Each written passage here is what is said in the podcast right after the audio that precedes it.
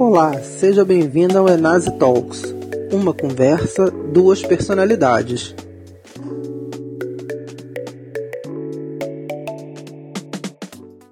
É, bom, bom dia a todo mundo. Tá? Eu queria agradecer a presença de todos.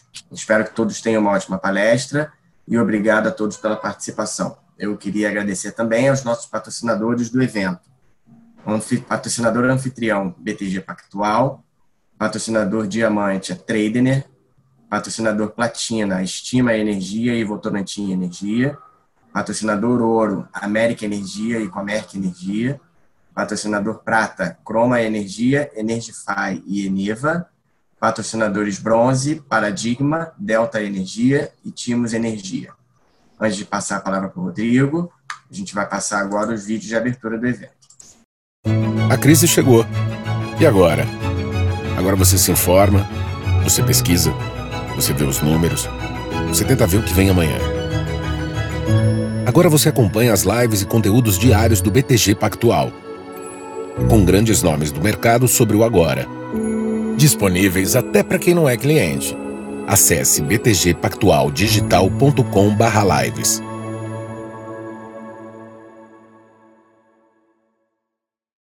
A gente está no momento de buscar energias para encher o pulmão de ar, para ter um brilho no olhar. O mundo precisa de energia para erguer a cabeça a cada novo dia. Energia alimenta, inventa, aumenta transforma a diversidade em oportunidade. Cada ponto de luz na janela é a vida que se acende. É perseverança, é criança, é esperança. Nós vamos vencer. Tradner, comercializadora de energia. A gente quer passar a melhor energia para você. Desde 2001, a América é forte em energia, atuando na geração, comercialização e gestão de energia é uma empresa que acredita no país e investe em seu futuro. Faz a gestão de energia com alta especialização, sempre com foco nos resultados para seus clientes. Comercializa o equivalente ao consumo de 5 milhões de habitantes, com responsabilidade e segurança. América Energia, uma empresa forte em energia.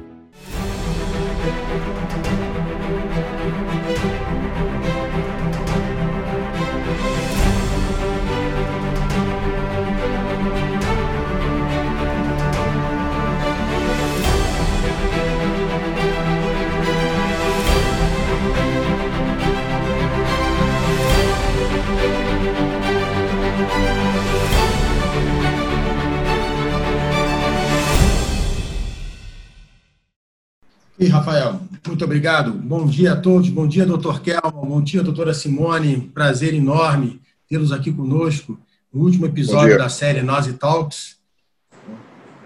Uh, o episódio de hoje é realmente é, é imperdível. A gente vai conversar sobre o mercado de gás. O mercado de gás vem passando por um momento especial. Estamos aí na eminência de aprovação no Congresso Nacional do PL 6407. Isso tem despertado o interesse de players internacionais, players brasileiros, do governo, dos agentes em geral. Isso promete dar uma turbinada nesse nosso mercado de gás do Brasil. E a conversa de hoje vai ser entre o Dr. Gelson Kelmo, que dispensa apresentações. O doutor Kelman foi diretor-geral da ANA, da ANEL, tem uma longa experiência no setor elétrico, presidiu algumas empresas, depois foi para a Sabesp, né, doutor Kelman, um dos maiores especialistas em águas do mundo, e hoje, doutor Kelman sempre se reinventando, é presidente do Conselho da Eneva, que é um grande player do mercado de geração termoelétrica brasileira. E doutora Simone Cristina de Araújo é diretora de gás do Ministério de Minas energia, o ministério que vem capitaneando essa discussão no Brasil.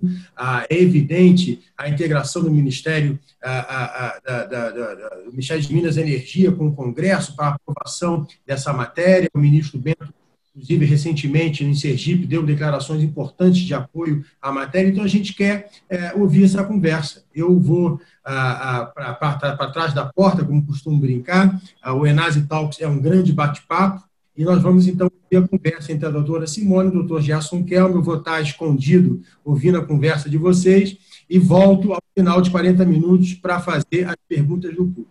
Ok? Então, eu saio da sala e os deixo à vontade. Até já.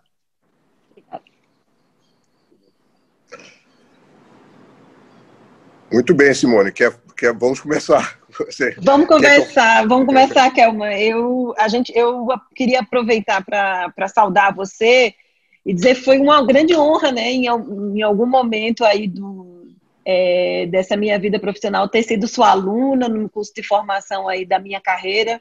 Logo quando cheguei no Ministério, acho que você estava na ANA, então, a gente tem se encontrado aí esporadicamente, mas é a minha primeira oportunidade de, de comentar da minha grande honra de ter sido aí sua aluna nessa discussão da formação da gente no, no ingresso ao Ministério de Minas e Energia. Grande prazer Bom. reencontrar você e queria agradecer aí em nome do Ministério de Minas e Energia, em nome do ministro Bento Albuquerque, que já foi mencionado, o convite para participar desse debate. Bom, de igual maneira, é, eu agradeço canal Energia e, e manifesto minha satisfação de estar conversando com você, Simone. Eu tenho acompanhado assim de longe a sua carreira e é uma satisfação. Estamos aqui discutindo um tema tão palpitante, né? uhum. né? Estamos na, uhum. na discussão do, do, do, novo marco legal para o gás. Tá? Uhum. Vamos você, começar? Vamos.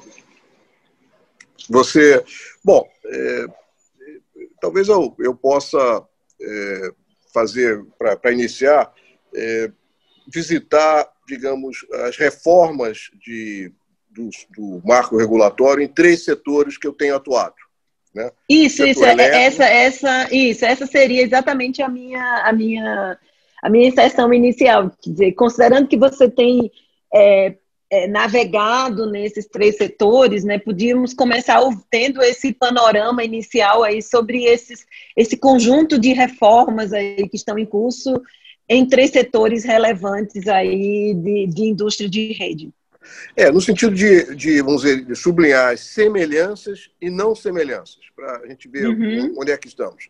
Então, o setor elétrico é bem conhecido do, de quem está aqui assistindo, nos assistindo é, do Enase. É, ele, a característica principal do setor elétrico é que é, a Constituição é, delegou para a União é, todos, todo, uh, tudo relacionado à eletricidade, tudo eh, relacionado à produção, transporte e distribuição de energia elétrica. O, o resultado, até talvez por razões de que o país é integrado eletricamente e, e tem diferentes bacias hidrogáticas, quer dizer, teve uma razão para o Constituinte buscar isso, e o resultado é que, se de um lado nós temos um, um setor é, elétrico complexo, né, passa agora por uma terceira onda está passando. Nós estamos numa discussão de uma terceira onda de revisão do marco regulatório, né, nos dois projetos que estão sendo analisados no Congresso, e e a audiência pública que teve, é, consulta pública, né, que teve lá atrás no governo anterior. É, mas, enfim, é um, é um setor que, a gente olhando o resultado final, complexo, mas 100% dos brasileiros têm acesso à energia elétrica. Né? É, tem que ser melhorado. Muito, nós temos a inserção de renováveis, não, vamos, não é o nosso tema hoje, mas, enfim.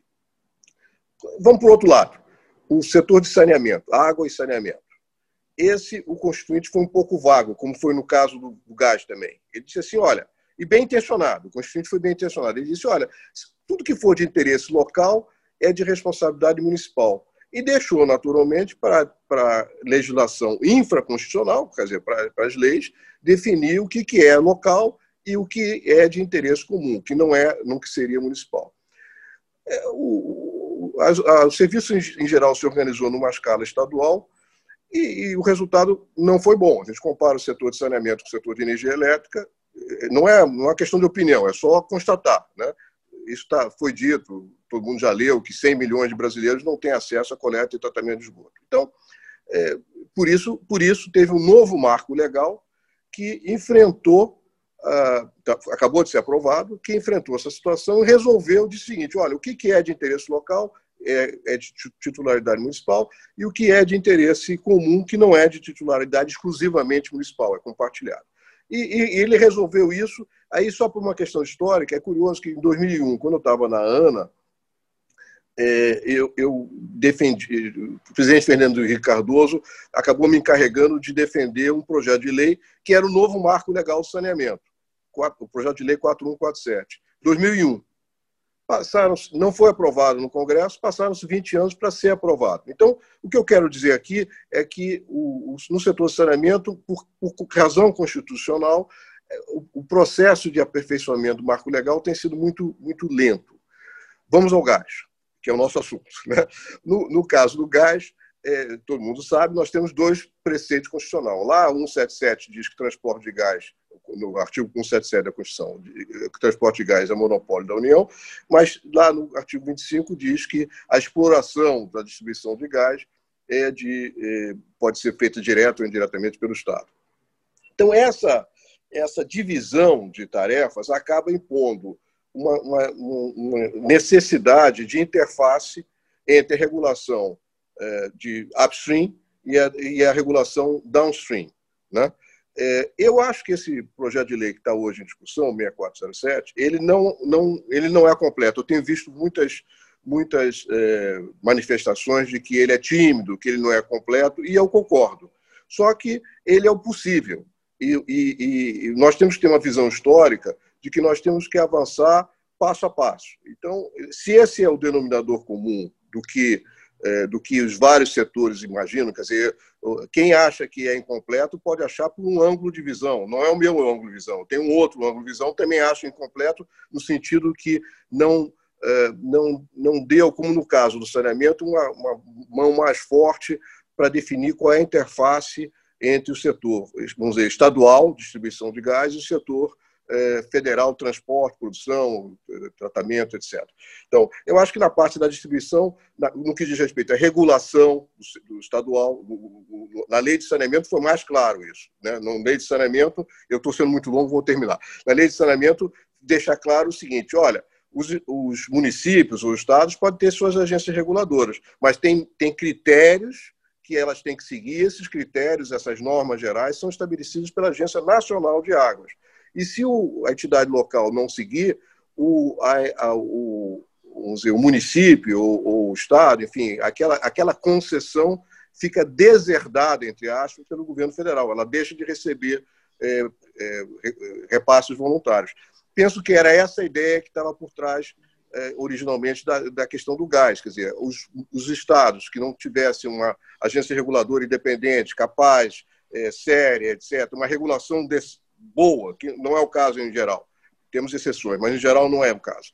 É, é, essas, essas, esses estados seriam deserdados pela lei proposta Mansueto tal. Isso ficou incompleto nesse, nesse aspecto. Eu acho que a 6407 também é tímida, mas é o possível, eu acho que nós temos que ir em frente. Eu paro aqui, Simone, para te ouvir o que você pensa é, sobre a aprovação da 6407 e, e, perspectivas, e o que você acha que já será possível avançar com ela e o que mais precisará ser feito à frente. Bom, é, acho que depois dessa aula tão relevante sobre é, indústria de rede que a gente teve aqui, eu acho que eu queria começar destacando um aspecto, né? Processo de reforma é um processo em curso. E tal como o Calman comentou, ele é feito em ondas, né? De fato, a gente tem, no caso do gás natural, um setor muito mais, é, eu diria, jovem do ponto de vista de estruturação do que o setor elétrico. Né? A gente pode dizer que o mercado de gás ele se estrutura no Brasil efetivamente a partir é, da, da, da, construção do gás bol e da importação é, de gás boliviano. A gente teve, ao longo desse período em que pese termos lá atrás um, emendas constitucionais e um processo de abertura do mercado muito relevante. De fato, essa onda é, reformista que nós estamos vivendo agora, ela tem também como pano de fundo um reposicionamento estratégico do, do incumbente monopolista, do monopolista incumbente.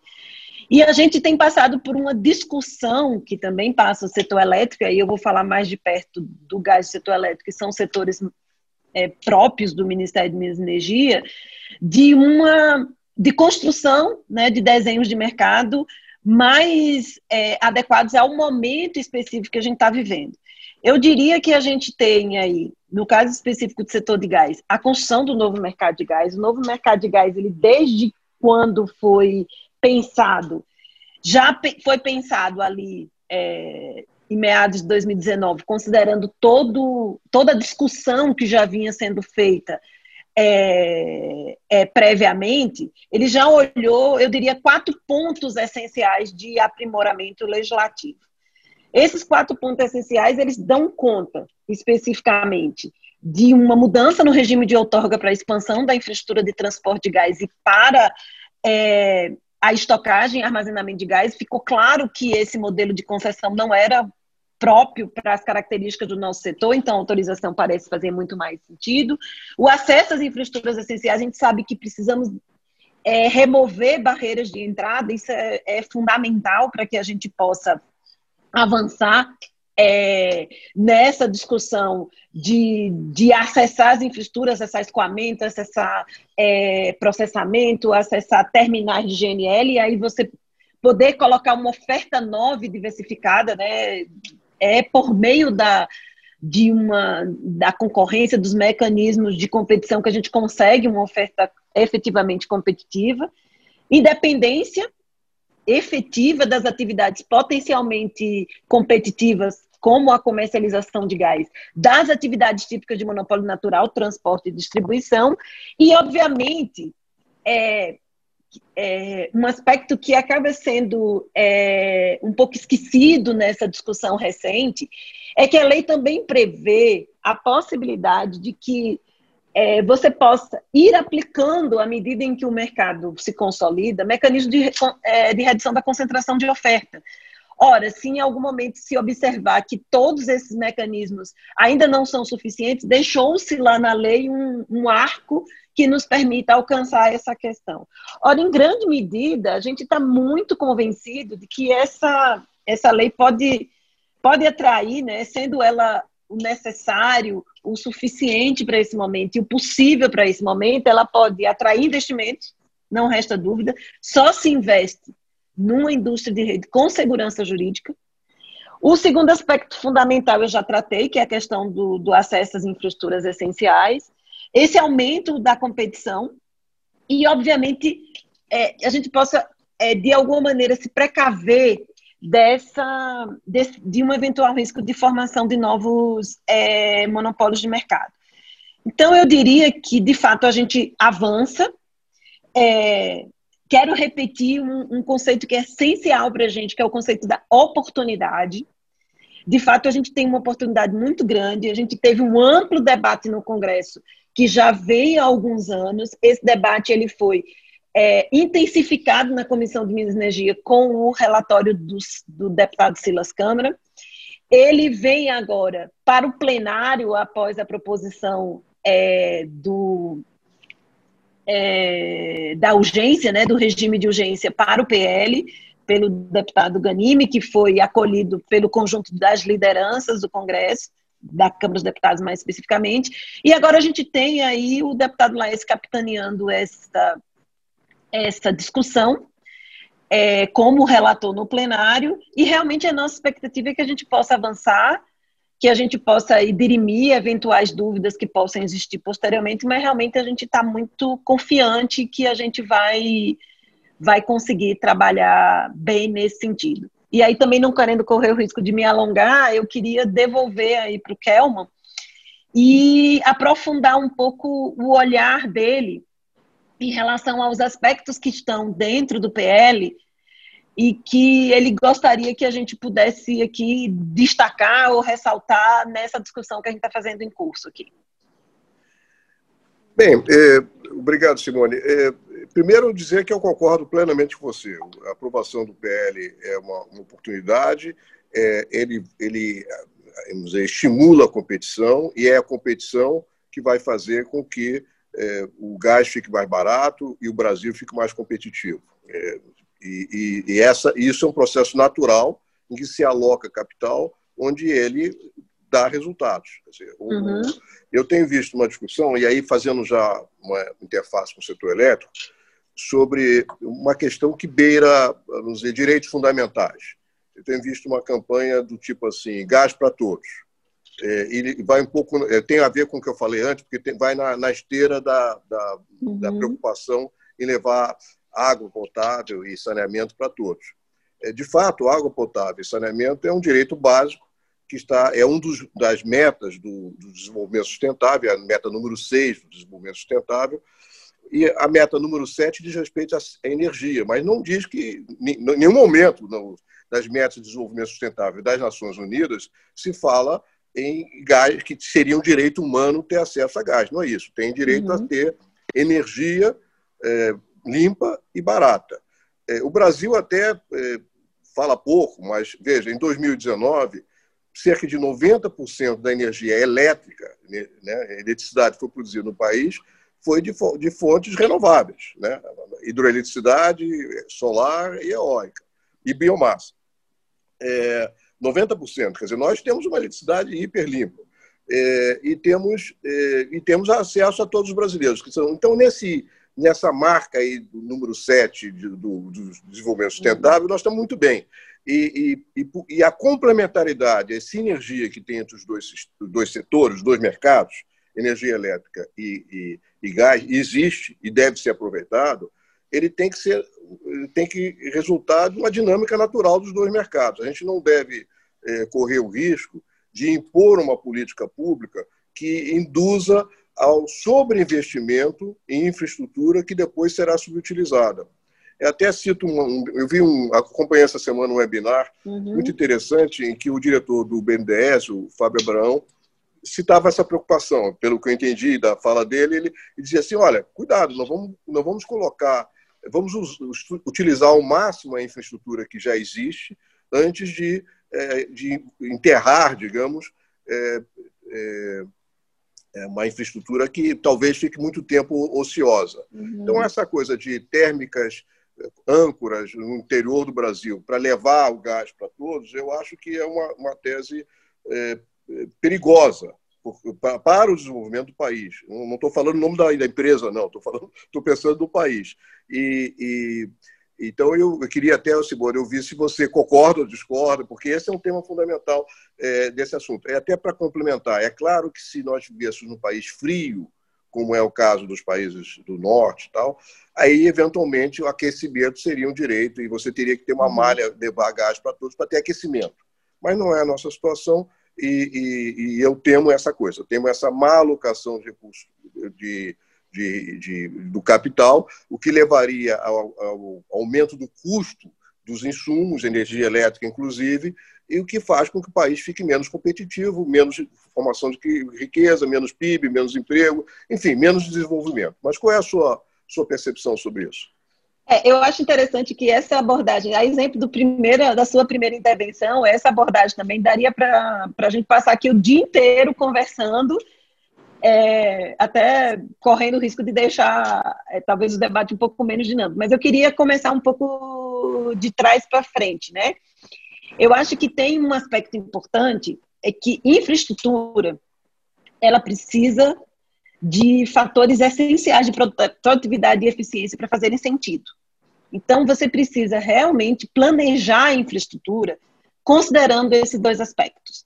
E, obviamente, a gente não está afastado disso. Você mencionou o Fábio Abraão do, do BNDES. Acho que o BNDES tem feito um, um papel fundamental e exemplar de exatamente buscar essa, esse processo de unir as pontas. Ou seja, olhar o que você tem de, de oferta de gás, olhar a possibilidade de onde o gás pode ser é, efetivamente consumido, e aí a gente não está falando, a gente está aqui num ambiente que olha o setor elétrico, mas a gente tem que falar também do consumo industrial, a gente tem entre as, as discussões do novo mercado de gás a discussão de você poder oferecer à indústria um gás competitivo, é, integração do setor elétrico, setor de gás também é um pilar importante, o novo mercado de gás também é um pilar importante de políticas públicas, e nesse sentido, os dois setores, eles têm potencial para interagirem, é, terem uma sinergia é, adequada,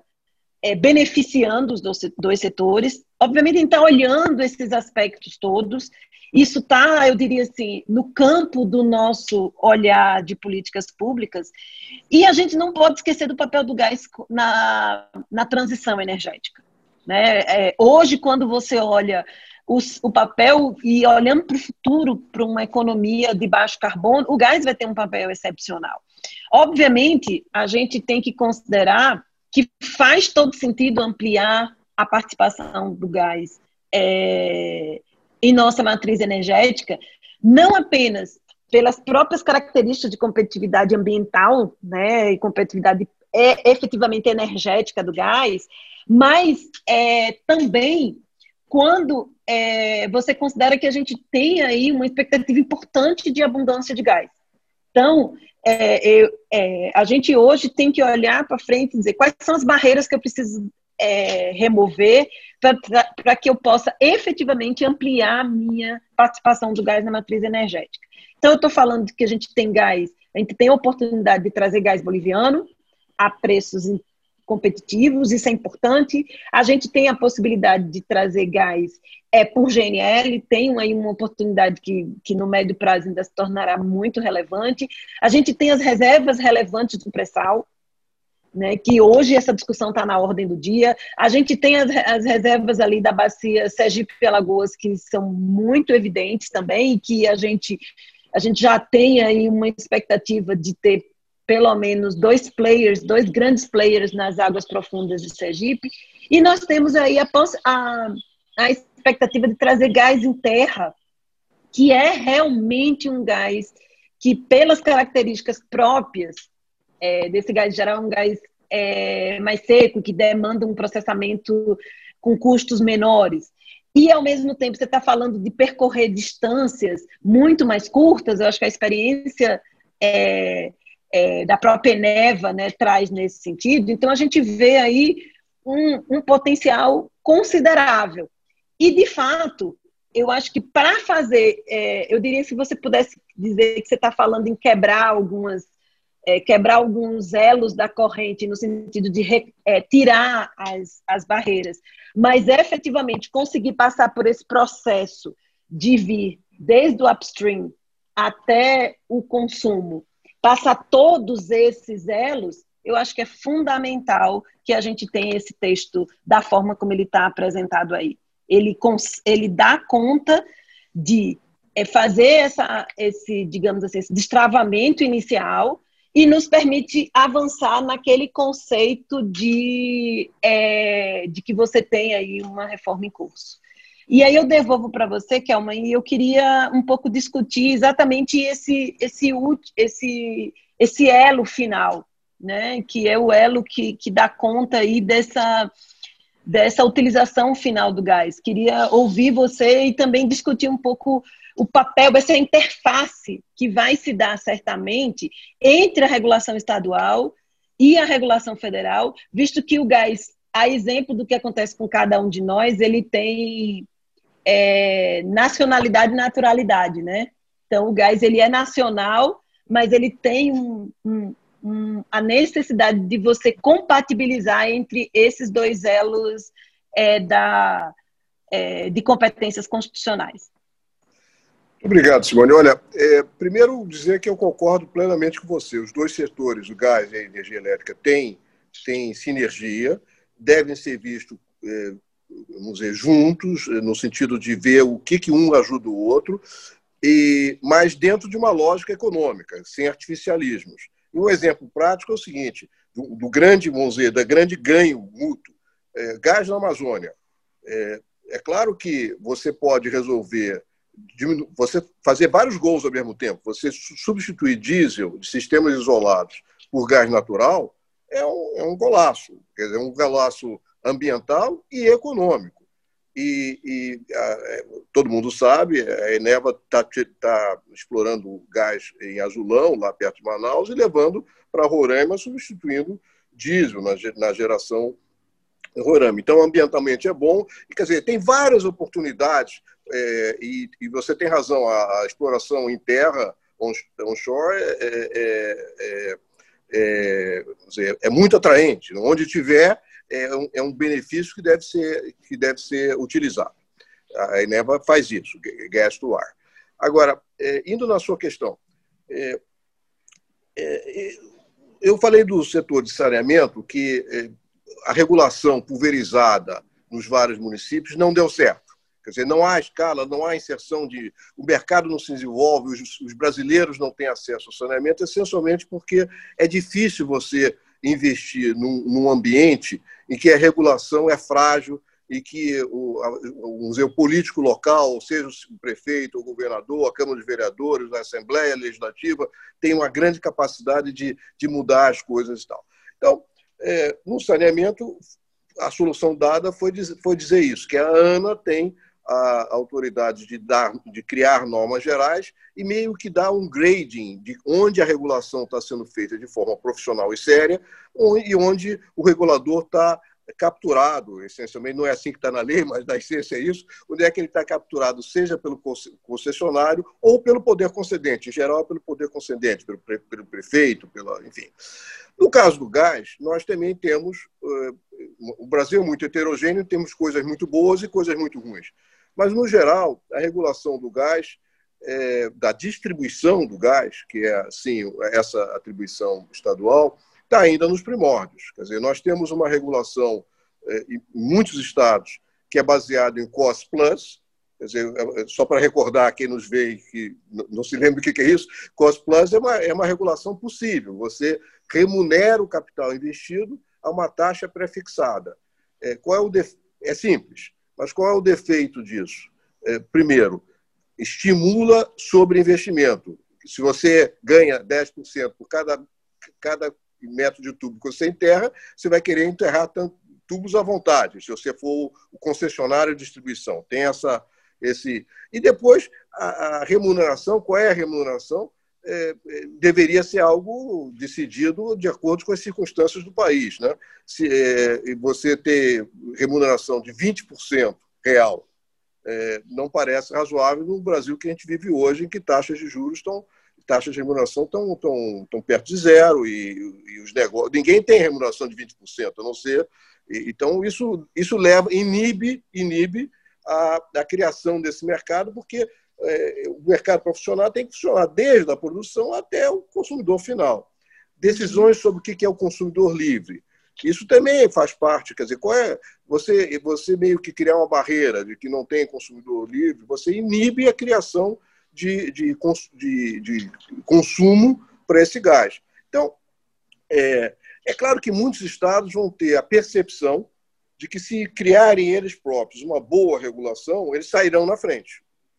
Gente, dizer, os estados mais competentes politicamente e economicamente sairão na frente, e alguns estão fazendo isso. Né? Agora, é, o, o, mas muitos não. Muitos estão presos a um, interesse de curto prazo, interesse meio paroquial. Então, aí a sua questão, né? É, como eu disse, lá na lei de saneamento, ficou na lei que a ANA atribui esse negócio.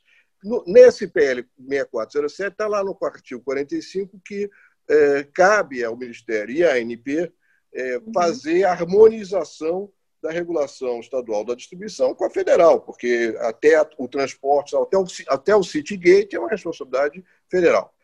É preciso que isso funcione bem, quer dizer, é preciso, e é uma grande responsabilidade que se tem eh, aí nas costas do Ministério e da ANP.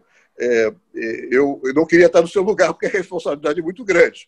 Agora, eu pergunto como é que você. Eu te digo duas coisas. Primeiro, tomara que dê tudo certo, né? porque é, é bom para o Brasil que isso dê certo.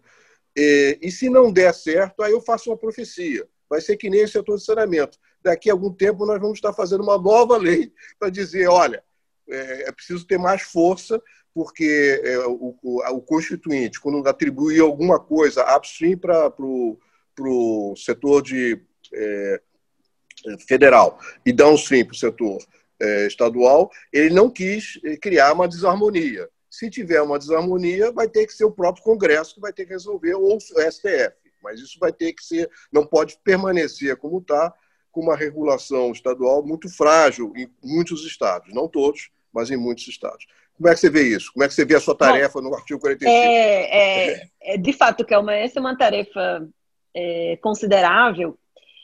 E aí eu queria abordar dois, dois aspectos importantes, né? é, o fazer políticas públicas significa fazer escolhas. É, e nesse sentido, eu acho que um aspecto importante do texto do PL é a ideia de que você pode ali buscar os temas é, menos controversos nesse sentido, né? Porque de novo a gente precisa avançar. Então a escolha que se fez foi buscar esse processo de harmonização. Ao buscar o processo de harmonização, primeiro a gente tem que reconhecer o papel constitucional dos estados e, e, depositar nos estados uma confiança de que eles são capazes de criar esse processo de modernização e que o governo federal ele terá um papel central nesse processo de estimular.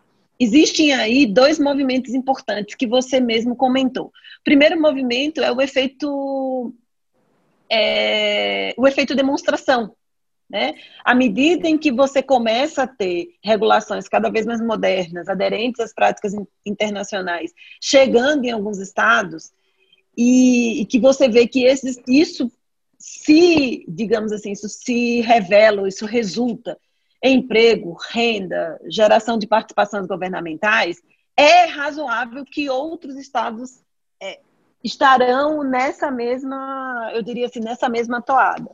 Um outro aspecto, obviamente, você até comentou, a gente, é, desde a Constituição do Novo Mercado de Gás, a ideia é que você pudesse atrair os estados, está na própria resolução é, 16 de 2019, que você possa criar mecanismos de atração dos estados para que eles possam aderir às melhores práticas regulatórias. O Plano Mansueto ia nessa linha, mas agora a gente ainda continua tendo aí um conjunto de, de emendas constitucionais aguardando a discussão, e eu acho que nesse, nesse momento em que você discute o futuro, né, numa pós-pandemia, pandemia, isso vai de novo estar na ordem do dia, né, como eficientizar os gastos públicos, etc. Então, eu entendo que isso volta. Até lá, o que, que a gente já está fazendo? É, a gente tem aí, sob a batuta da, da Agência Nacional do Petróleo e com a participação aí do comitê que a, a monitora a abertura do mercado de gás, a construção de um manual de boas práticas regulatórias, eu diria que é um, um grande roadmap, né, onde ele vai dar para nós, digamos assim, as grandes linhas mestras dessa discussão. A gente discute com a ABAR que é muito atuante.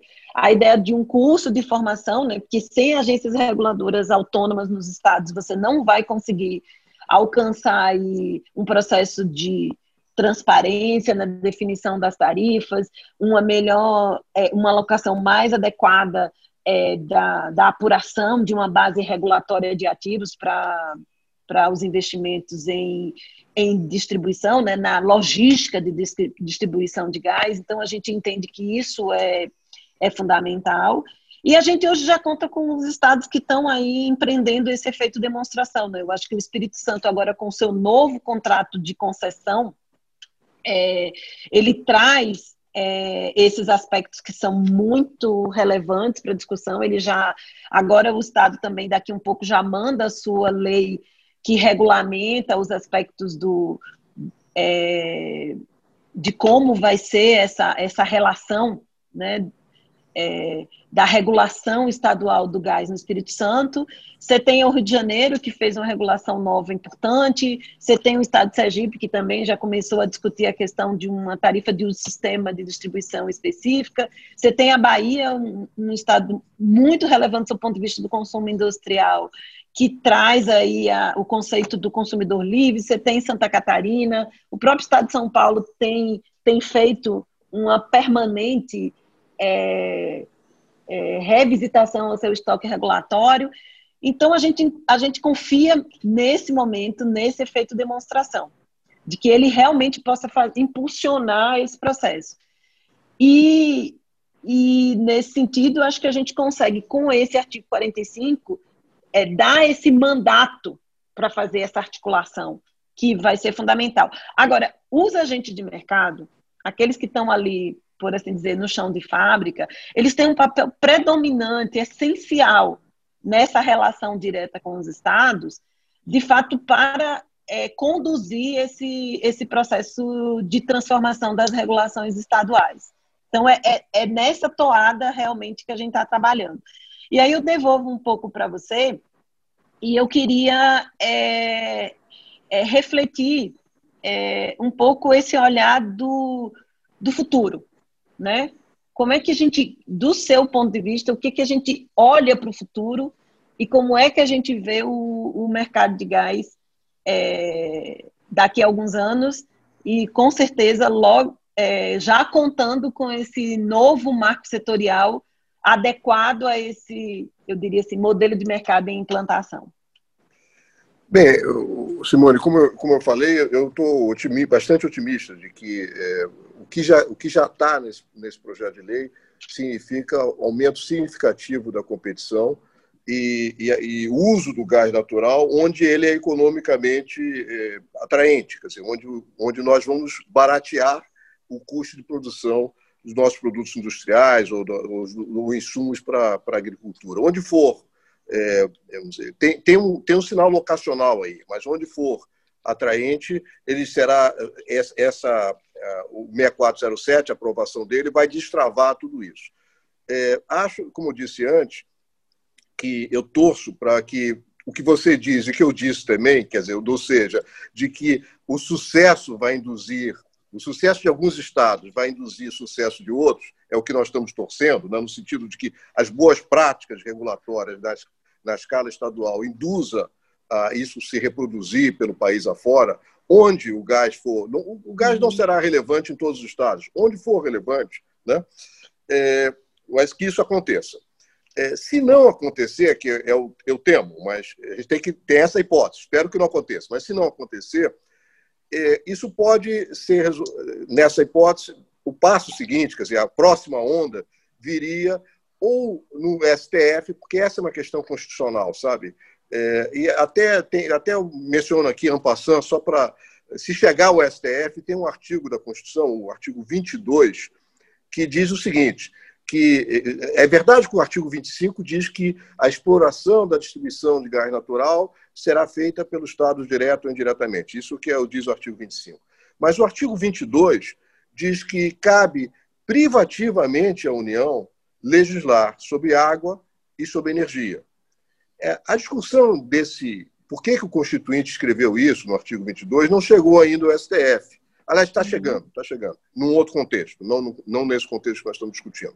Então, pode ser, na, na minha visão, se eu fosse juiz lá, ministro do STF, eu, eu diria que, olha, uma coisa é explorar, outra coisa é legislar, são coisas diferentes.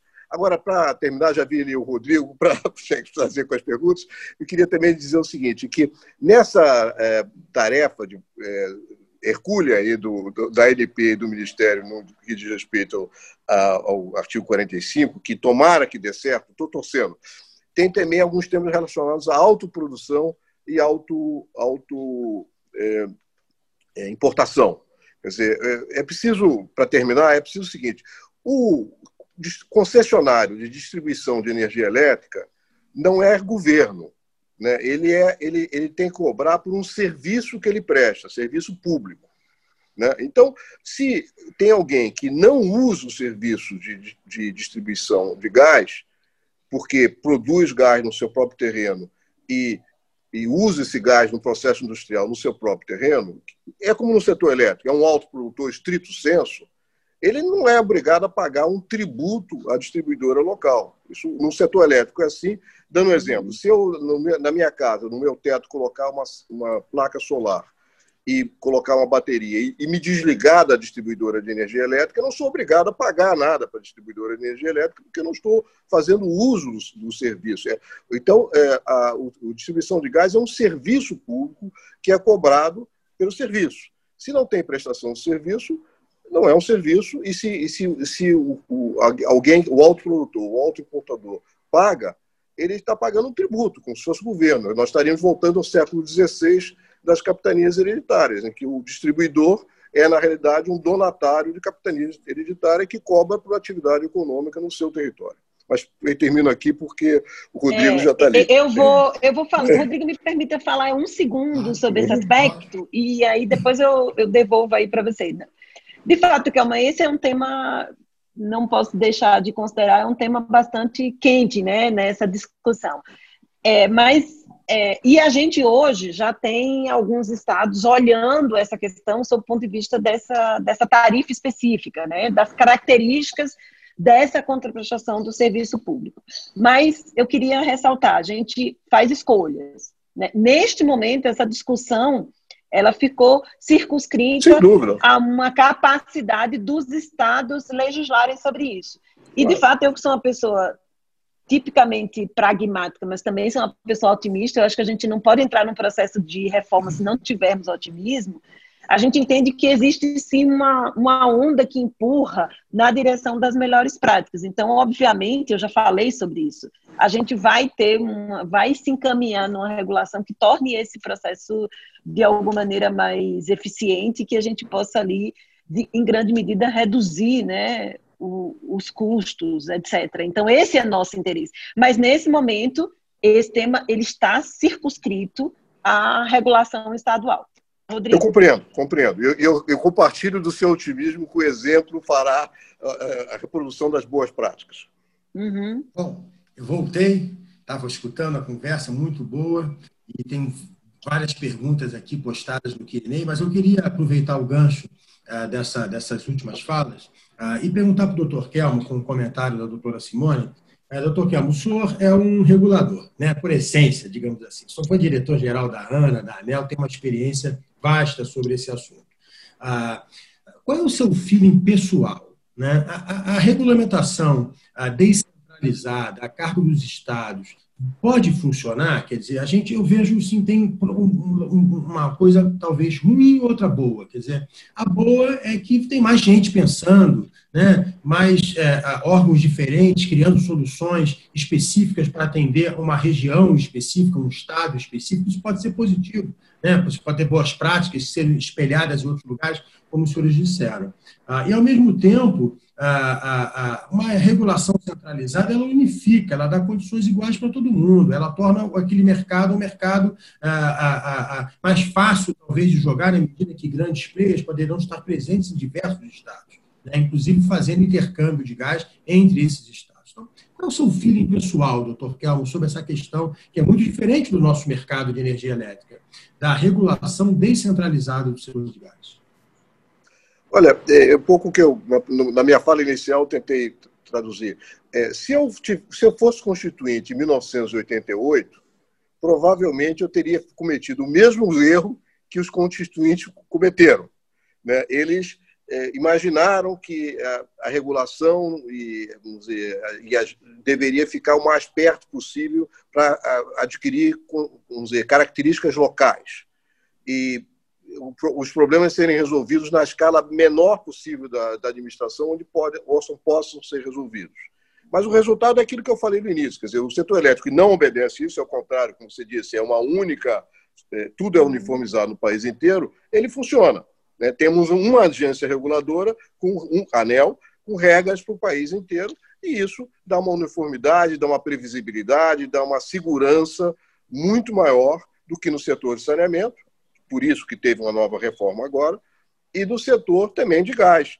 É, no caso, é, portanto, é, se eu for, lá atrás eu teria cometido esse erro. Ex post, como comentarista de videotape, eu, eu digo o seguinte: olha, não, foi uma boa intenção que não deu certo. Agora, eu não estou aqui propondo nenhuma reforma constitucional, que não é, não é execuível, e nem estou propondo é, qualquer coisa que não concorde com o que a Simone disse. Eu concordo com a Simone. É preciso dar uma chance para que os estados, é, por tentativa e erro, consigam descobrir, pelo, olhando o exemplo de outros estados que deram certo, o que o está dando certo ou não. Quer dizer, quando você cria cláusulas de barreira para consumidor livre, você eventualmente leva a indústria para outro estado, que ele pode ser um consumidor livre em outro estado. Então, é, é, dizer, é, tem, tem coisas que protegem a concessionária local, mas prejudicam a economia daquele Estado. Isso talvez possa ser é, percebido pelo exemplo, mas é um processo que vai demorar, porque esse não tem outro jeito, eu concordo com a Simone, nós temos que é, colher os frutos que dá para colher, nós temos que avançar no que dá para avançar, mas é, é um processo que vai demorar alguns anos ainda é, mesmo no caso de que os estados vão se convencendo pelo exemplo de que para adotar as melhores práticas, isto é, uma agência reguladora competente, independente, com gente que sabe o que está fazendo e com, com regras de revisão tarifária, de cálculo tarifário é, boas. Né? Frequentemente não é o caso ainda. Não sei se respondi. Eu queria, se você me permite, muito ah. rapidamente, é complementar essa, essa visão, assim. E, e eu, eu, costumo usar uma, uma imagem mental sempre quando eu fico pensando no que nós estamos fazendo na reforma de gás, né? E essa imagem mental é como se eu estivesse ali construindo uma ponte e encaixando os vãos, né? Então, você está falando, eu tenho que abrir o upstream, eu tenho que criar condições. É, o upstream está aberto. Então, eu tenho hoje é, um, o, a, a, o nosso incumbente detendo em torno de 70, 76% da produção nacional, mas ainda ofertando praticamente o gás né, na sua totalidade. Então, a, eu tenho que criar as condições aqui para o mercado estar tá aberto. E, e, e, a criação dessas condições é abrir o midstream e criar um mercado de midstream efetivo no Brasil. Isso é fundamental para o gás chegar ali é, é, a malha de transporte até o Citygate. E eu diria que o terceiro, né? Então você está falando do upstream, está falando do midstream, e o terceiro vão da ponte, obviamente, é o downstream. Então, se você não conseguir criar as condições para você ter efetivamente os mercados abertos nos estados Isso. e os ganhos de escala de um mercado aberto nos estados vão beneficiar todos, eu não tenho dúvida. Vai é, beneficiar o consumidor térmico, o consumidor não térmico, ele vai beneficiar a distribuidora que vai ganhar escala para oferecer logística e vai beneficiar o poder concedente como um todo. Então, óbvio que a gente tem é, é, noção do grande desafio, mas esse é um desafio essencial. Construir esses três mãos da ponte é o que nos, nos leva nesse modelo que a gente está construindo. E, de fato, a gente vai ter aí um, um esforço de articulação muito grande e, e, teremos que lançar mão aí de todos os, os mecanismos para colocar em curso esse esforço de, de articulação. Perfeito. Eu queria aproveitar, então, esse gancho a, a, dessa sua última fala, doutora Simone, e colocar uma pergunta do público, e eu faço alguns, alguns acréscimos nessa pergunta. Vamos falar um pouco de integração entre o setor elétrico e o setor de gás. Bom, evidentemente, nós somos a, um grande consumidor, o setor elétrico tem capacidade para, para uhum. usar um gás muito significante, de tal forma a impulsionar essa indústria. Mas aí a gente fala, a gente, durante essa live, falamos de algumas coisas. Falamos de preço, falamos de atributos. e eu queria entender como é que está a integração do Ministério de Minas com a EPE, que é uma empresa vinculada ao Ministério, uhum. para que os estudos possam sinalizar para realmente a, a expansão desse, dessa, da geração termoelétrica, considerando que, por outro lado, nós temos uma Agência Nacional de Energia Elétrica muito preocupada, essa gestão, ah, com preço, com tarifa, na verdade, né? Uhum. em reduzir tarifas e etc. Então, como é que a gente, ao mesmo tempo, impulsiona uma indústria de gás ah, sem impactar de forma muito relevante as tarifas de energia elétrica no Brasil, e mais do que isso, aí eu faço a pergunta do público. Ah, quando a gente fala de integração desses dois setores, precisamos lembrar que o setor elétrico está tentando passar também por uma grande transformação. Nós temos aí alguns temas no Congresso Nacional, como o PL, PL 232. Ah, e ali, no mercado moderno, a gente tem uma, uma, uma participação do consumidor forma diferenciada, através da resposta de demanda, em que o consumidor né, a, a, conhece o preço horário e pode, em tempo real, participar desse setor, tirando ou colocando carga. Ah, ah, e esse, esse, esse, esse participante tem recebido algumas, tem percebido o interesse de algumas indústrias para fazer esse, essa resposta de demanda com cogeração térmica a gás. Mas, para isso, precisa que, perto da indústria, tenha um gasoduto presente. Então, a minha pergunta é: como conciliar atributos e preço na expansão termoelétrica no setor elétrico de forma a impulsionar a indústria de gás no Brasil e como garantir a existência de uma rede de, de, de, de gasodutos presente para que a indústria possa participar dessa expansão também. E aí, a, a, a, perguntinha-chave. Qual é o papel do Estado nisso? Cabe o Estado dar um empurrão inicial ou vai ser efetivamente a iniciativa privada? Bom, eu vou, vou começar e deixo aí o, a experiência do Dr. Kelman colocar. Eu acho que tem um aspecto fundamental, você colocou bem, a questão da EPE. Eu entendo que o papel da EPE neste, neste momento é, obviamente, o papel de montar os cenários. ele é o papel, por meio dos estudos de planejamento, de colocar as opções na mesa. Obviamente que essa não é uma equação fácil. Você, se você considerar que para descrever, inclusive, o próprio o próprio, digamos assim, contexto para você fazer sua pergunta, você aí passeou por diversos, diversos elementos, né? Então, é, qual é o aspecto que a gente sabe que vai ser evidente no setor de gás? O setor de gás ele se encaminha para um conceito de, de, do ponto de vista da oferta de gás de uma competição gás-gás. Então você vai ter diversos é, elementos de entrada de gás é, ou de ingresso de oferta de gás que vão determinar é, paulatinamente, à medida que você está construindo o conceito de áreas de mercado, você vai ter é, trocas comerciais que vão fazer revelação de preço. Então, nesse momento, você vai ter, por assim dizer, no futuro, o conceito de um, um preço de gás no Brasil. Obviamente, aí você vai para o segundo elemento. A gente tem uma confiança que a gente tem interconexões, interligações importantes, é, prontas, eu diria assim, prontas no planejamento é, dos, dos transportadores, que vão ser viabilizadas no momento em que você é, cria é, um, um, mecanismo mais rápido de expansão dessa malha de transporte.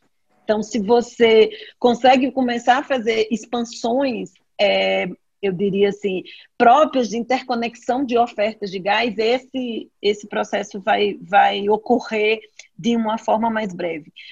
Os dois setores estão passando por uma, uma forte é, mudança.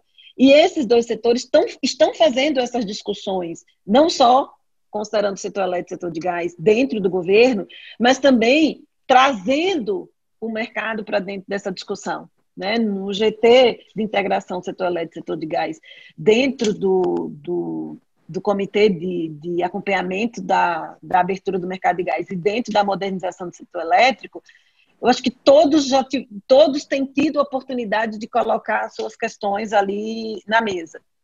Então isso isso vai isso está na verdade no nosso no nosso olhar direto. E depois voltando ao começo da minha observação, né? Obviamente, é, a gente tem que ter é, a perspectiva de que a gente precisa atrair investimento. Atrair investimento, você precisa dar transparência às suas decisões e você precisa ter estudos de planejamento críveis que efetivamente indiquem onde estão é, as efetivas oportunidades de interconexão entre o setor elétrico e o setor de gás.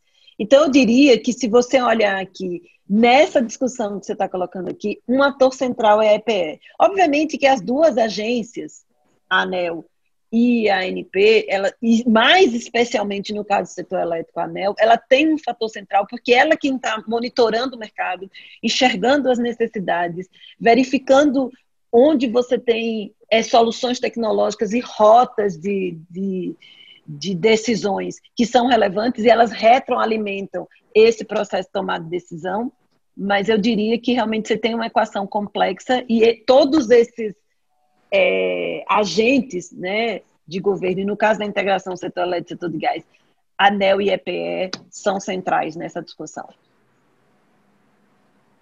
Calma, quer fazer algum comentário? Acho que ele não, não te ouvi. O senhor quer fazer algum comentário sobre Não, não, só, na verdade, só dizer que concordo plenamente com a Simone, quer dizer, de um lado, se, se nós não. É, se eu não, não acho que dizer, a expansão de gasodutos se dê na lógica de gás para todos, isso não é uma boa lógica. Por outro lado, é sim uma boa lógica é, que a EPE olhe as oportunidades de sinergia é, entre os dois setores e busque, é, vamos dizer, induzir, mostrar as oportunidades de, de investimentos economicamente atraentes, que, que ganhem, que tirem a sinergia dos dois, dos dois setores.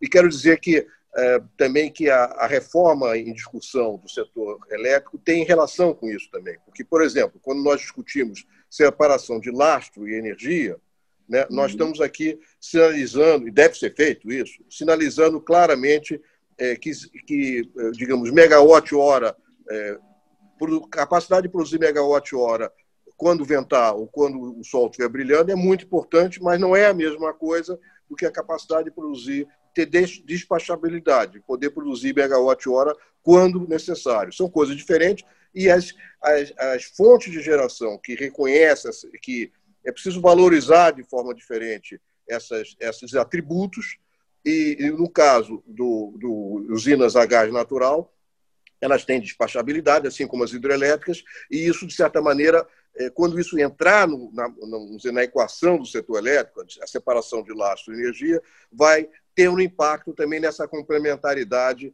entre o setor de gás e o setor de energia elétrica. Eu, eu acho que essas coisas andam juntas e, e se beneficiam mutuamente.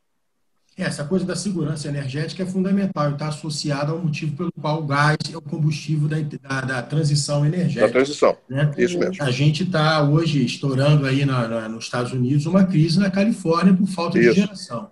Né? É. Ah, agora, uma pergunta do público, doutora Silmar. O, o, gás do pré-sal e do sudoeste e do sudeste ah, e, e, o gás da costa de Sergipe, né, o gás do pré-sal do Sudeste e da costa de Sergipe, pode impactar o preço do gás de fato? A gente pode ter um gás mais barato no Brasil, influenciado por essa oferta nova? Olha, eu vou dizer uma coisa. Eu acho que tem dois elementos centrais aí que fazem todo sentido do ponto de vista de você ter um gás competitivo. Oferta, né? Eu acho que isso é o fundamental mas a oferta só, só se con, concretiza se você. Então, oferta significa quantidade. Né? Então, você, de fato, você tem uma expectativa muito importante de quantidade de gás.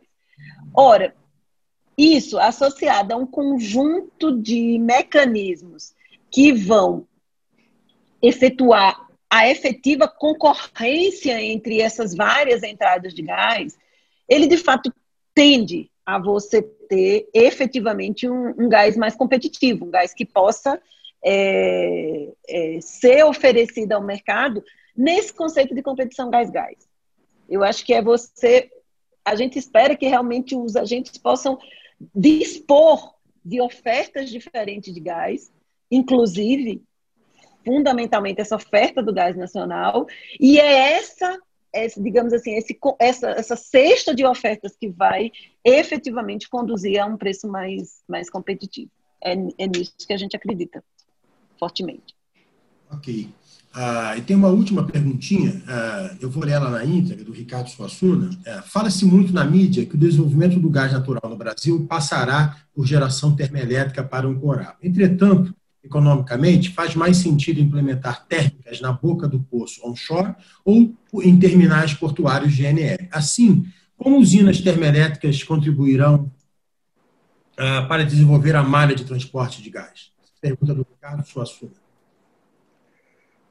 Bom, foi um pouco o que eu, que eu falei, quer dizer, a complementaridade entre os dois setores não se deve fazer de forma artificial.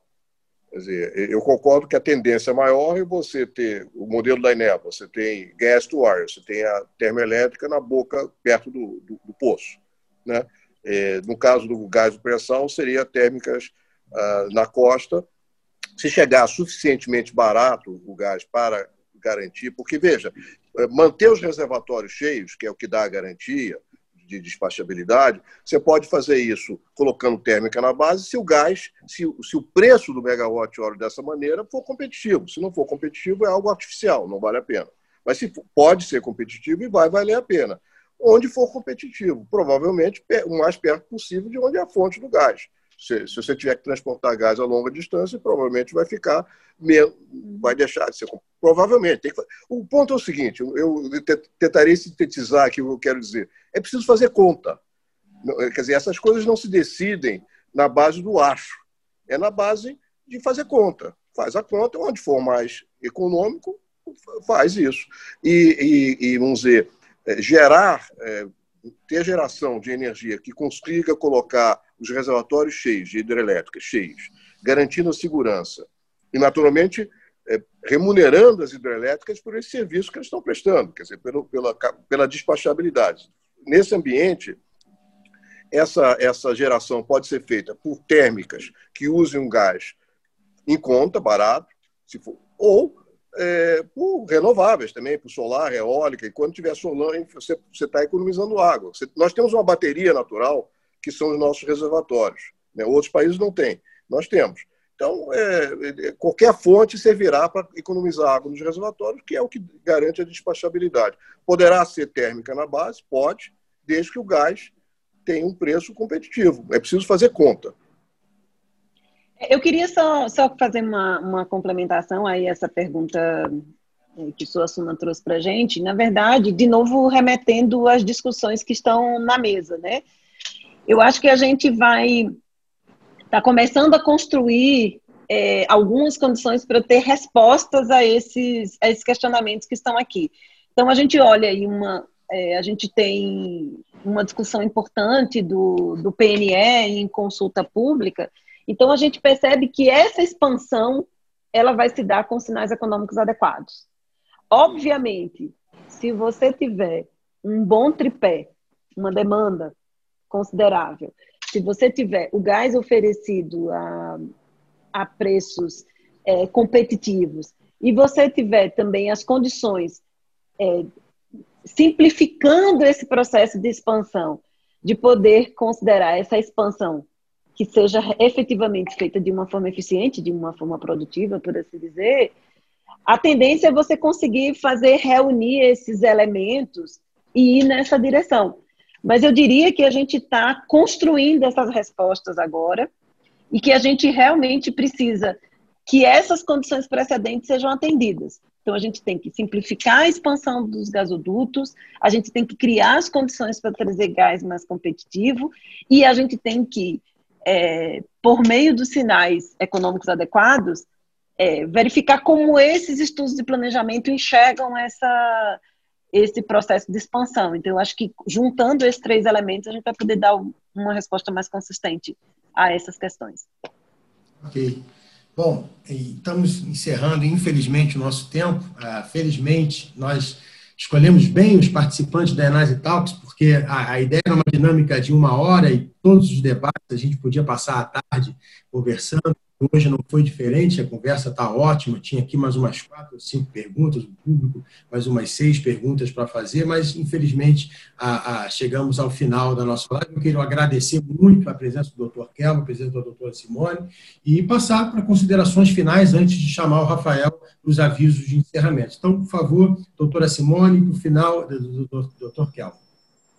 Bom, eu acho que é só agradecer essa oportunidade. Eu acho que é mais uma é, a gente está vivendo, eu diria assim, uma, os próximos sete dias serão determinantes, né? A gente tem o, é, o ministro Bento Albuquerque tem reiterado né, que a abertura do mercado de gás é uma política pública é, fundamental, né? A reforma dos setores é, e a harmonização dos setores é uma, uma política pública fundamental, né? Em nome do Ministério, eu queria agradecer esse convite. Aprendi muito hoje.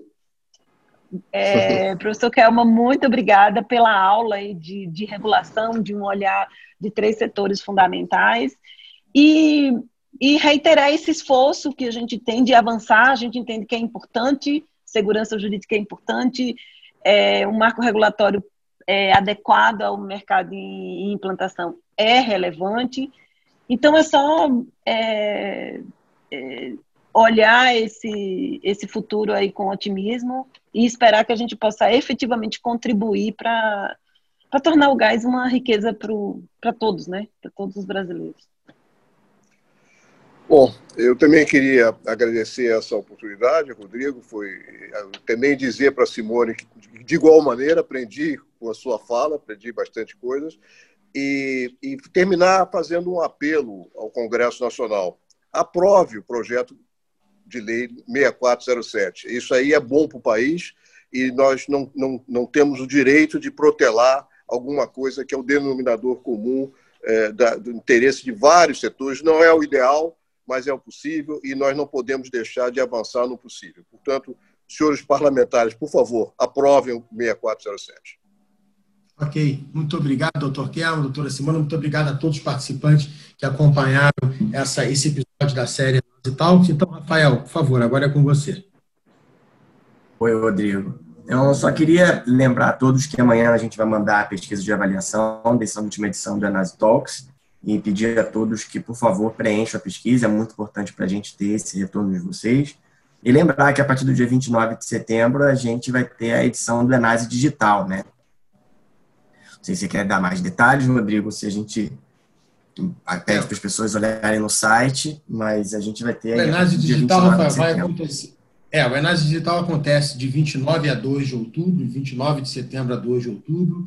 A, a Informa Group e o Canal Energia, a Informa Markets e o Canal Energia estão preparando algumas novidades para essa versão digital. Infelizmente, não teremos uh, o networking do Enase na, na, na, como ocorreu nos últimos 16 anos, mas teremos um networking diferenciado, um networking digital.